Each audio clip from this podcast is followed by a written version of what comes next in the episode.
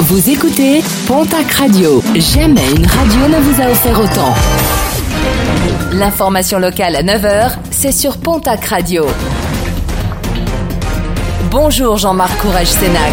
Très belle matinée. Nouveau démantèlement d'un réseau de trafic de stupéfiants dans les Hautes-Pyrénées. À Bordère-sur-les-Chesses, deux personnes ont été interpellées alors qu'elles cultivaient du cannabis à leur domicile. Une opération de police menée en début de mois a permis la saisie de 15 pieds de cannabis ainsi qu'une petite quantité d'herbe, de résine et d'argent en numéraire.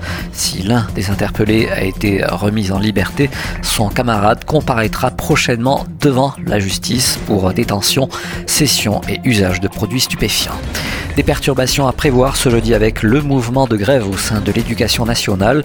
Plusieurs manifestations sont également prévues à Auch, Mont-de-Marsan, Pau et Tarbes. Les enseignants dénoncent le manque de moyens et réclament une hausse de leur salaire. 45,6. Le chiffre du jour, c'est le taux de participation au dépistage organisé du cancer du sein en Nouvelle-Aquitaine en 2020, une baisse de 6,7% comparée à l'année précédente. Le centre de dépistage des cancers tire la sonnette d'alarme alors que la campagne d'Octobre Rose débute dans quelques jours et de rappeler que les femmes de 50 à 74 ans sont invitées à réaliser un examen de surveillance tous les deux ans.